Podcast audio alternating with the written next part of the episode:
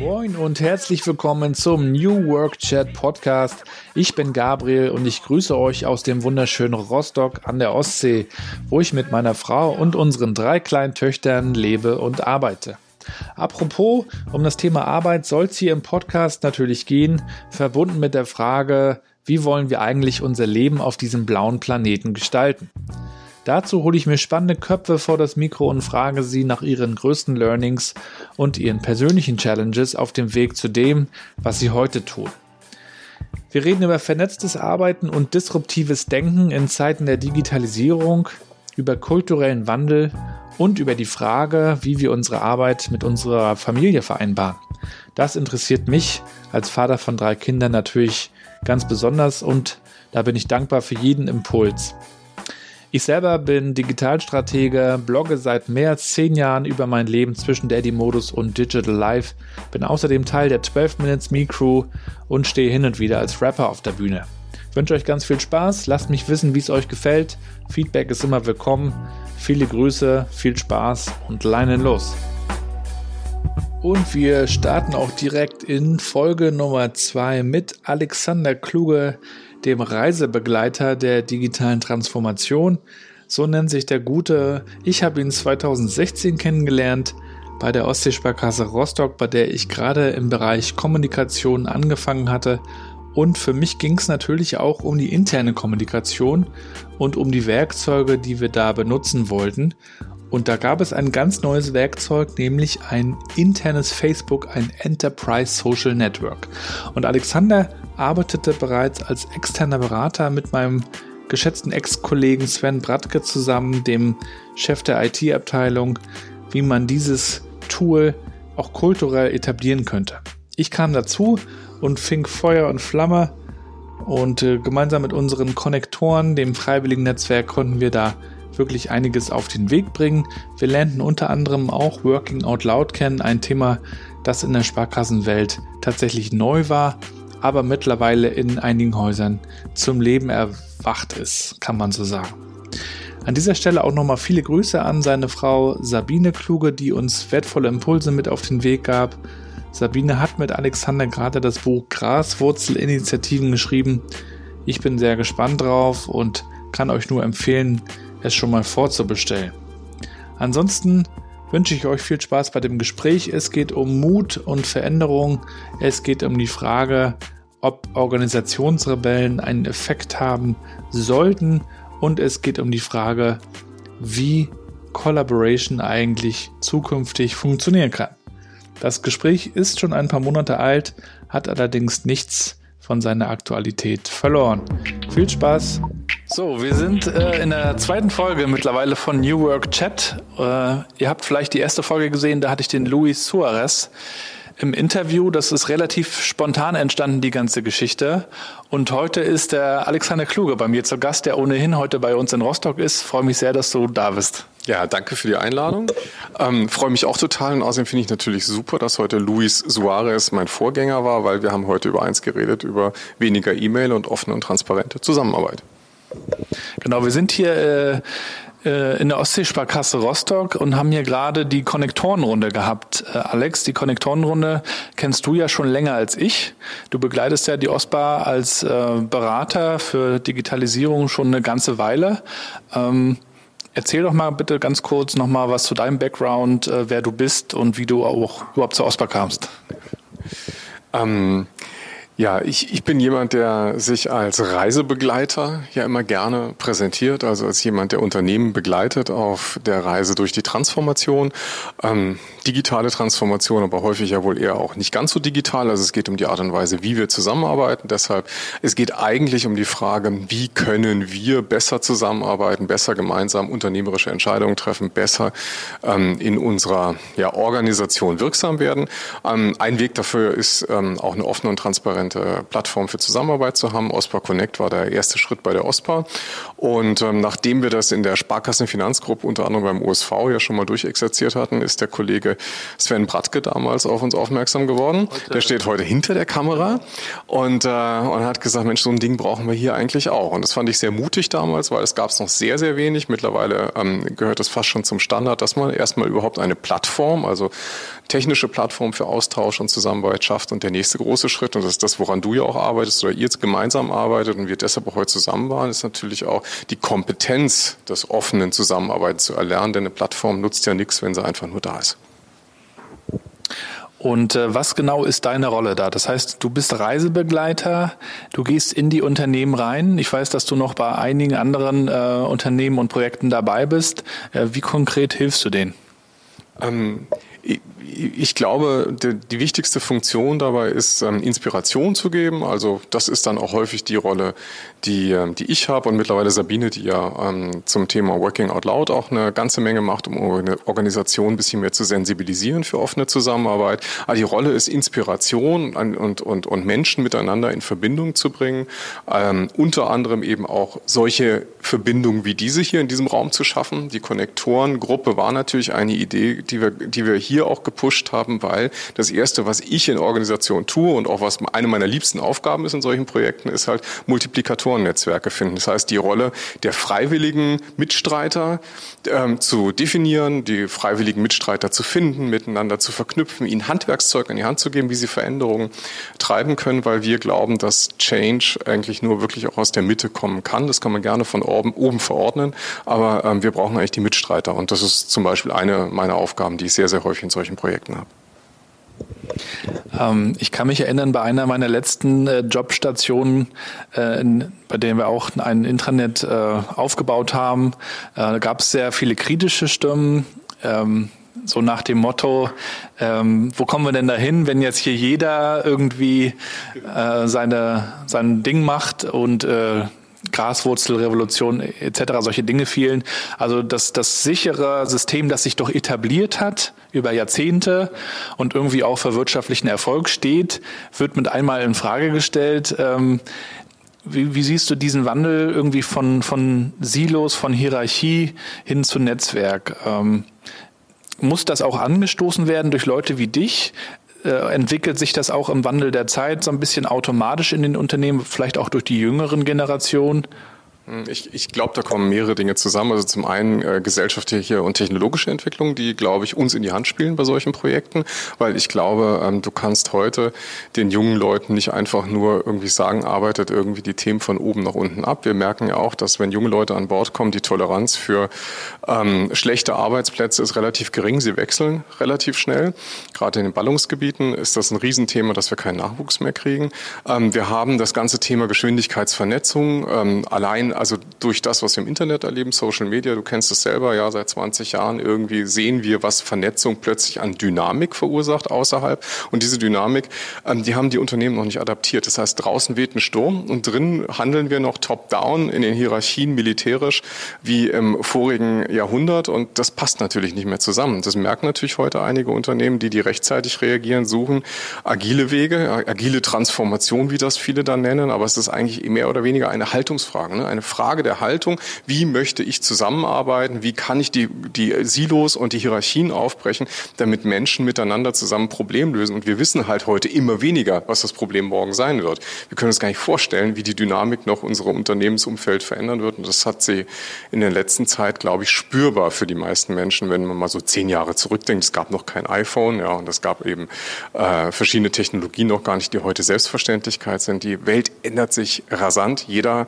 kann teilhaben teilhaben, jeder hat eine Stimme. Das verändert Gesellschaft und es verändert Unternehmen. Ich glaube, kein Unternehmen kann sich da heute mehr verschließen.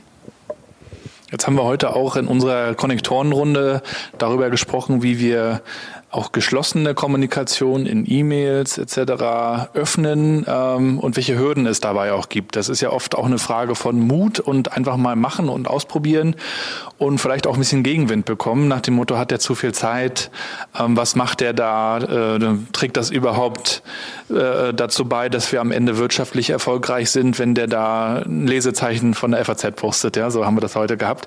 Ähm, welche Rolle spielt Mut und, und wie wichtig sind auch Leute, die, die einfach mal voranpreschen, denen so alte Traditionen nicht so wichtig sind. Ähm, Organisationsrebellen nennt der Stefan Grabmeier die ja auch. Ähm, braucht's die? Und wenn ja, äh, wie, wie, wie groß müssen solche mutigen Schritte auch sein? Oder reichen da manchmal auch ganz kleine Geschichten? Ja, ich glaube, die kleinen Geschichten äh, reichen und davon müssen es dann viele sein. Also ob es jetzt Organisationsrebellen sind, ist, ich fand es auch interessant, die, die Telekom spricht ja ganz gerne in ihrem Transformationsprozess von der Army of the Willing. Ähm, das sind natürlich schon irgendwie so ein bisschen Kriegsrhetorik ist das. Ne? Ich mag Kriegsrhetorik nicht ganz so, aber ich glaube schon, dass die, die Art und Weise, wie wir jetzt auch versuchen mit den Konnektoren, wir suchen die Mutmacher, wir versuchen die, die wirklich, wir suchen die, die Mut haben und Mut, Mut zeigen. Und ähm, ich höre halt häufig in den Gesprächen immer, ja, bei euch geht das ja alles, aber bei uns geht das nicht. Und ähm, wenn man dann wirklich mal mit den Menschen spricht in der Organisation, merkt man, die Spielräume sind da. Viele glauben, dass sie nicht da sind, weil sie sie nie getestet haben.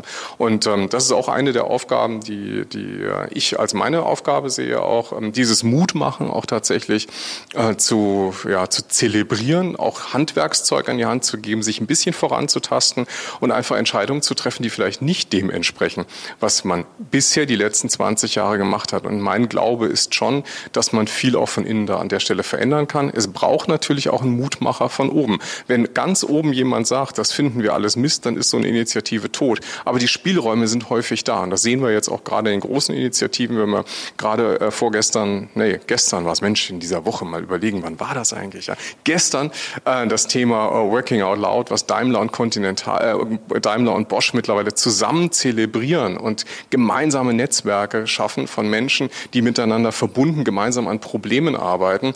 Ähm, da sieht man eigentlich auch, welche Bedeutung das hat und wie das auch von oben, von Personal Vorstand, vom Vorstandsvorsitzenden her nicht nur geduldet, sondern eben auch gefördert wird. Und wenn es das hat und eine breite Basis von Leuten, die vielleicht nicht Rebellen sind, aber schon mutige Menschen, dann können wir Change vorantreiben. Und diese Menschen sollten im besten Fall dann ja auch Bock auf das Thema haben, heißt intrinsisch motiviert sein, wie man so schön sagt. Ähm, wenn sie das dann sind, dann organisieren sie sich ja irgendwie auch automatisch selbst. Das heißt, Leute, die Interesse an einem Thema haben, das merken wir ja auch bei uns hier, ähm, die, die treffen sich einfach, die tauschen sich darüber aus, die informieren sich in der Freizeit, was machen andere. Ähm, und wie ist das aus deiner Sicht, wenn Menschen sich auch in Unternehmen selbst organisieren? Ist das das schon, was unter dem großen Begriff New Work auch passiert? Oder wie verstehst du überhaupt New Work? Das sind jetzt zwei Fragen in einer. Also Erstmal das Thema Selbstorganisation, das hat mich auch gerade eben hier gefreut. Also wir haben ja gerade eine Runde mit Konnektoren hinter uns und finde ich ganz, ganz toll, dass es hier Leute gibt, die sagen, ich habe in meiner Abteilung nochmal eine Struktur geschaffen. Das heißt eine Struktur, eine Initiative geschaffen mit meinen eigenen Multiplikatoren, mit meinen eigenen Themen. Wir versuchen das Thema vernetztes Arbeiten zu, zu organisieren, ohne Auftrag. Ja, also niemand hat ihnen gesagt, sie müssen das so machen, sondern jetzt teilt die Kollegin das mit uns hier. Und das, was im Kleinen in der Sparkasse wie hier in Rostock funktioniert mit, sagen wir mal, 700 Mitarbeitern, Mitarbeitern. Das funktioniert in großen Organisationen natürlich auch. Und das sehen wir eben unter anderem eben auch. Letzte Woche waren wir am, am Dienstag waren wir bei den Kollegen von Siemens, selbst organisierte Fertigung, auch im Blue-Collar-Bereich, also da, wo Gewerbliche arbeiten. Gibt denen doch einfach die Freiheit, mal selber zu entscheiden. Gibt denen die Erlaubnis, selber zu entscheiden, wie sie ihre Maschine hinstellen. Und dann werden die Dinge besser laufen. Und äh, das kann man spüren. Das heißt also, dieses Thema, das Grundthema ist Vertrauen. Damit kommen wir vielleicht dann auch wieder zum zweiten Teil deiner Frage. New Work, da wird momentan ja alles Mögliche drin verpackt, von Wohlfühlkultur und Kicker und sonst wie, bis hin zu irgendwie, wir machen die Menschen irgendwie effizienter, weil wir alle agil arbeiten. Und da passt, packt, packt man alles rein. Ich finde, das ist ein bisschen unfair dem Fritjof Bergmann gegenüber, weil ähm, der hat ja eigentlich einen gesellschaftlichen Wandel im Kopf gehabt, ja, vom Drittel Erwerbsarbeit und ein Drittel Arbeit für die Gesellschaft und etwas, was ich wirklich, wirklich will tun. Und das, das ist natürlich nicht der Gedanke. Aber mein Gedanke ähm, grundsätzlich grundsätzlich mit dem Begriff, der sich da jetzt breit macht in unserer Organisation, ist Vertrauen geben, Freiraum schaffen, Möglichkeiten zur Selbstorganisation bieten und dann haben alle was davon. Ne? Also dann haben wir was davon, die Mitarbeiter haben was davon ähm, und das Unternehmen hat was davon. Also davon bin ich ganz, ganz fest überzeugt. Das ist für mich, ähm, was sich momentan hinter dem Schlagwort New Work äh, verbindet und wofür wir sorgen müssen. Und das ist auch natürlich auch eine Führungsaufgabe, dieses Vertrauen zu zeigen, vorzuleben. Und das ist der harte Teil der Arbeit, den wir haben. Apropos Führungskräfte. Wie siehst du das eigentlich? Sollten Führungskräfte auf LinkedIn oder Twitter sein und da auch aktiv posten? Ähm, ich, ich denke schon, weil ich glaube, zum Thema Vertrauen schaffen ähm, zählt auch sich öffnen. Also man sollte auch, ähm, glaube ich, und das merken die Menschen ja auch bei euch im internen sozialen Netzwerk, wenn ich nicht etwas weiß von jemandem, wenn er nichts teilt, ähm, äh, wenn er nichts von sich preisgibt, dann fehlt mir dieses Thema, dann, dann ist das Vertrauen ganz schwer aufzubauen. Ähm, ich muss jetzt ja nicht mein Innerstes nach außen kehren, aber ich glaube, ähm, dass Präsenz zeigen, auch, mein, auch zeigen, dass ich Probleme an bestimmten Stellen nicht immer alles weiß. Der Chef weiß heute nicht mehr alles. Heute ist es eben nicht mehr so wie vor 100 Jahren. Ja, der, der am meisten weiß, sitzt oben oben, sondern wir haben Hierarchien, bei denen ähm, die eigentlich nicht mehr zeitgemäß sind. Die Menschen, die das Know-how haben, sind häufig die, die eben direkt am Problem arbeiten. Und die sitzen häufig am Kunden. Ja? Also diese, dieses Thema Kundenkonzentration und wieder zurück an den Kunden und das Wissen in den Köpfen stärken und die Wissenden miteinander verknüpfen, das ist ein großer Teil unserer Aufgabe. Und bei den Führungskräften fängt dann natürlich eine ja, fängt dann natürlich auch das Problem schon allein daran an, dass sie dann vielleicht eben nicht mehr führen oder nicht mehr managen, sondern eben eher in eine Coaching-Position reinkommen. Und das bedeutet einen großen Paradigmenwechsel auch für die für die Organisation und für die, die wir, die wir vielleicht ab und zu ein bisschen schändlich Lehmschicht oder Lähmschicht nennen, die die Telekom ja mit ihrem Twitter-Account die Lehmschicht spricht, auch sichtbar macht auf ironische, aber finde ich trotzdem sympathische Art und Weise. Und genau an der Stelle ist, glaube ich, auch noch eine ganze Menge zu tun, um Veränderungen der Organisation voranzutreiben. Danke. Du selber bist ja auch sehr aktiv in Social Media. Du bloggst äh, über eure Projekte, dann bist du natürlich bei Twitter, bei LinkedIn, Facebook bist du, Instagram. Also ich glaube, du bist auf den großen äh, Dingern dabei. Google Plus noch, solange es das noch solange gibt. Das noch gibt. genau. Ähm, der Luis hat jetzt in, in seinem äh, in seinem Talk äh, ja auch erzählt, dass ähm, eigentlich so eine Angst, etwas zu verpassen, gar nicht mehr sein muss, sondern dass man eigentlich sicher sein kann, dass einen das erreicht, was irgendwie relevant ist. Ähm, wie gehst du damit um und äh, wie schaffst du es auch irgendwie, das alles zu handeln und irgendwann vielleicht auch mal abzuschalten? Wie machst du das? Tatsächlich auch schwierig, wenn man vielen Kanälen unterwegs muss man ganz ehrlich sagen. Also wenn man vielen Kanälen unterwegs ist und in so einer Zeit, wenn man jetzt viel ähm, unterwegs ist und vernetzt auch kommuniziert, dann ist der ähm, ist der Anteil der Informationen, die man da kriegt, relativ hoch. Ich bin genau beim Luis. Ja, wir haben ja vorhin auch äh, den, den äh, Mr. Sharkey kurz zitiert. Ja, es, es ist Filterfehler, ne? es ist nicht Information Overload. Wir hatten schon immer zu viel Informationen, ähm, aber solange ich vor meiner Mailbox sitze und warte, da poppt die Information rein und die arbeite ich ab und wenn die Mailbox leer ist, dann gehe ich nach Hause, ähm, dann habe ich natürlich den Filter vor mir sitzen. Das ist dann meine Führungskraft, die mir was schickt und zuteilt. Und heute muss ich mir die relevanten Informationen, damit ich meine Arbeit erledigen kann, selber suchen. Und ich gehe damit natürlich auch, ähm, muss damit auch irgendwie umgehen. Und natürlich versuche ich optimal zu filtern. Erst zu gucken, ja, wo bin ich denn überall Ad erwähnt worden? Wo bin ich denn irgendwo, will jemand konkret was für mich? Dann erst in den Stream gucken, wenn ich Zeit habe. Erst die wichtigen Dinge, wenn ich, wenn irgendwie an meinen Vorgängen was passiert ist. Und das auf allen Kanälen. Ähm, und gelegentlich am Wochenende natürlich auch einfach mal sagen, ey, jetzt, jetzt mal gar nicht. Ja, das ist natürlich der Reiz groß, weil alles geht über diese kleinen Kisten hier, ja, über iPads und iPhones, sie sind immer in der Hand. Ähm, das ist auch eine persönliche Herausforderung. Ich glaube, wir müssen damit umgehen lernen. Ich habe tatsächlich sogar das Gefühl, dass ich damit mehr Probleme habe und meine Generation als die junge Generation, die einfach dann Kanäle entfernt. Das sicher meine Kinder sind 18 und 19, die gehen viel souveräner damit um. Ähm, wenn ihnen das Ganze, wenn sie merken, sie sind irgendwie abhängig von Instagram, dann löschen sie halt die App. Ja, das habe ich auch schon erlebt. Ja. Also ähm, ja, ist schwierig, aber trotzdem rate ich den Führungskräften, es auszuprobieren, weil sonst kommen sie nicht an. Also wenn, deshalb raten wir auch den Leuten, seid präsent auf LinkedIn, vernetzt euch dort. LinkedIn hat Relevanz. LinkedIn ist eine Plattform, die auch, glaube ich, sehr, sehr stark ist im Teilen oder Bereitstellen relevanter Inhalte. Ähm, und die Erfahrung machen dann eigentlich auch alle. Wir machen in Organisationen sogar die Erfahrung, dass die, die noch kein ESN haben, so wie ihr, dass die anfangen, eigentlich über LinkedIn ihre Netzwerke zu bauen und darüber auch öffentlich über ihre Themen zu reden, was ich nicht schlimm finde, weil ähm, damit zeigt eine Organisation nach außen auch, wie wollen wir zusammenarbeiten. Also ich finde, würde jeden immer ermutigen, den Schritt dahin zu gehen. Ähm, und da kann man sich aber helfen lassen auch. Mhm. Ähm, ja, letzte Frage oder letzter äh, Themenbereich. Ähm, du bist jetzt als, als Selbstständiger auch unterwegs im, im, ganzen Land, teilweise auch international. Kann man ja auch bei LinkedIn und Twitter sehen, wo ihr immer auch teilweise zu zweit, du und deine Frau unterwegs seid. Ähm, Wie, wie schafft ihr das äh, von der Produktivität her zu handeln, würde mich nochmal interessieren. Wie organisiert ihr euch? Habt ihr da vielleicht auch so ein paar Hacks? Äh, ihr geht laufen, weiß ich, aber wo holt ihr eure Energie her und wie, wie handelt ihr das? Also ich meine, das ist natürlich jetzt, wir sind ja sehr, sehr öffentlich einsehbar, daher sieht ja auch jeder, dass, dass wir das tun. Davon leben wir auch, wir predigen das ja auch. Natürlich sieht man nicht alles, was wir tun, aber klar, Sport gehört natürlich dazu, ja. Und ähm, wir haben ein, ein riesiges Programm, also auch in diesem Jahr gehabt, seit Sabine mit dabei ist, ähm, äh, sind, sind wir, glaube ich, noch aktiver überall geworden. Es hat eine enorme Dynamik äh, mittlerweile angenommen und ja, du brauchst ab und zu deine Auszeiten, ja, die brauchst du auf jeden Fall irgendwie mal einfach aufs aufs Meer gucken, zum Beispiel hier in Rostock, in, in Ahrenshoop, unserer zweiten Heimat, mal irgendwie auf die Wellen schauen. Das hilft dann schon irgendwie. Ähm, und eben dann aber auch sehr gezielt in den, in den Kanälen auch wirklich gucken, was betrifft mich eigentlich wirklich. Ja, und das, das lernt man, glaube ich, mit der Zeit. Wenn man dann zu viel Information verarbeiten muss, lernst du auch dieses Filtern besser. Denn alle Kanäle, also ich bin, glaube ich, auf jeder Plattform auch natürlich, bei der ich mit Kunden zusammenarbeite. Ja, Im Slack irgendwie zig Accounts und Microsoft Teams und sonst was.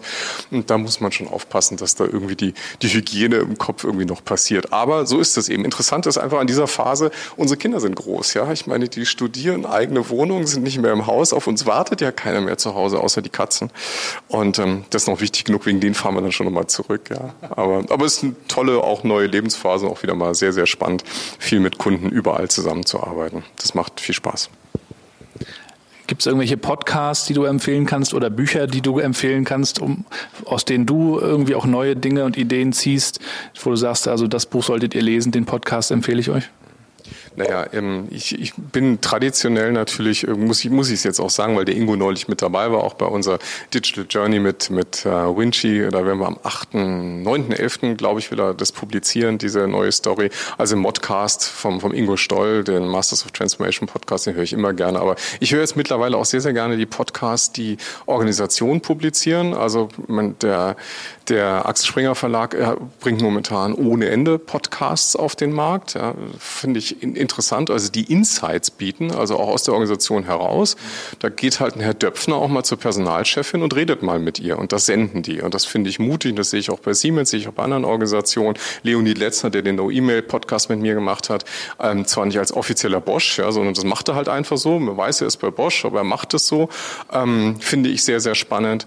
Und ähm, ja, also eine ganze Reihe von Podcasts. Podcast ist für mich tatsächlich ein Medium geworden, was ich sehr, sehr, sehr gerne mag und ähm, äh, bei denen ich auch eine ganze Liste von Podcasts immer habe, die ich gerne auf so einer Fahrt wie jetzt nach Rostock auch gerne dann mal höre und, äh, und mich bereichern lasse. Bücher? Ähm, ja, tatsächlich. Also wenn ich jetzt gerade ganz konkret auf, äh, auf meinen Nachttisch gucke, was da jetzt liegt, dann muss ich mich jetzt unbedingt mit dem Bernd Österreicher auseinandersetzen und die Frage, wie treffen wir eigentlich gute Entscheidungen, den hat mir die äh, Sabine auf den Nachttisch gelegt und äh, das fängt schon gleich an süchtig zu machen. Da habe ich gerade irgendwie ähm, Narren dran gefressen und äh, will mich da mal ein bisschen rein reindenken. Und natürlich gibt es so ein paar Dinge, die mich sehr beeindruckt haben in der letzten Zeit. Der Harari hat mich beeindruckt. Das ist also das letzte Buch, wo ich wirklich gedacht habe, uh, hu, hu, hu, da, da war ein bisschen finstere Vision auch, aber es war trotzdem auch eine, die fand ich sehr, sehr spannend über das, wie er sich die Zukunft unserer Menschheit vorstellt. Ähm, und sowas lese ich tatsächlich sehr gerne. Also sowohl operative Dinge als eben dann auch mal so etwas, was den Horizont ein bisschen aufmacht. Tatsächlich weniger Belletristik gerade. Das kommt echt zu kurz, weil man einfach viel zu viel liest. Dann liest man noch all die Blogs und ähm, äh, dann ist es zu viel Content. Ja, vielen Dank, Alex, äh, für das Interview. Du bist ja auch mit deiner Frau bekannt als Marianne und Michael der deutschen Digitalszene. da gibt es aber noch ein paar andere Namen, ne? Wilms, Wilms, hat ja Transformation Couple uns getauft. Das fand ich eigentlich noch okay. Marianne und Michael, da posten dann immer gleich Leute auf Twitter dieses furchtbare Bild von Marianne und Michael. Und dann weiß ich noch nicht so genau, ob wir das sein wollen. Aber es ist jetzt in der Welt. Du hast dieses Meme geschaffen. Danke. Ja, genau. Ja, also vielen Dank, Alex. Äh, wir bleiben in Kontakt. Äh, wen sollten wir hier nochmal interviewen? Ähm, ja, wen solltet ihr nochmal interviewen? Ich überlege jetzt gerade, wer vielleicht wirklich mal Sinn machen würde, dass ihr, dass ihr den hier einladet. Ähm, ich würde natürlich euch wünschen, dass wir da noch mehr Vernetzung innerhalb der Sparkassenfinanzgruppe hinkriegen. Ich meine, den, wen du auch oft triffst, sind ja die Kollegen vom DSV vielleicht. Also, weil ich glaube, da passiert einiges auch bei euch in der Sparkassenfinanzgruppe. Ich würde euch vielleicht auch mal raten, euch auszutauschen oder vielleicht mal jemanden einzuladen. Zum Beispiel von der Versicherungskammer, wo wir dieses Projekt machen. Warum nicht einmal auch da? Die haben ein Konnektorenprogramm. Ihr habt eins. Warum nicht voneinander lernen? Also für eure interne Videobotschaft, würde ich euch sagen, sucht euch mal jemanden auch aus der Branche. Ansonsten von den anderen Kollegen, ja, ich meine, du folgst ihnen ja allen, ja. Mal sehen, wie du nach Rostock locken, locken kannst, damit er mit euch, mit euch schnacken kann. Genau, dann müssen wir die in die Konnektorenrunde einladen, dann können die hier gleich ein bisschen, bisschen was erzählen und dann interviewen wir die gleich. Also, vielen Dank, Alex, gute Heimfahrt nach Berlin. Danke. Und äh, ja, wir sehen uns dann bald beim dritten. Wenn ihr Fragen habt, schreibt die gerne in die Kommentare. Ich glaube, da stehst du auch noch zur Verfügung später, ne, wenn, wenn da was ist. Ansonsten Twitter, LinkedIn, packt wir hier unten rein. Bis bald. Ciao. Bis bald. Tschüss. Und das war's auch schon wieder mit dem Interview. Ich hoffe, es waren ein paar spannende Ideen auch für euch dabei. Schreibt mir gerne euer Feedback zur Folge per Mail oder auch als Kommentar auf newworkchat.de oder direkt auf gabrielrad.com. Würde mich auch freuen, wenn ihr das Ganze supportet. Bewertet den Podcast, schreibt Kommentare auf iTunes.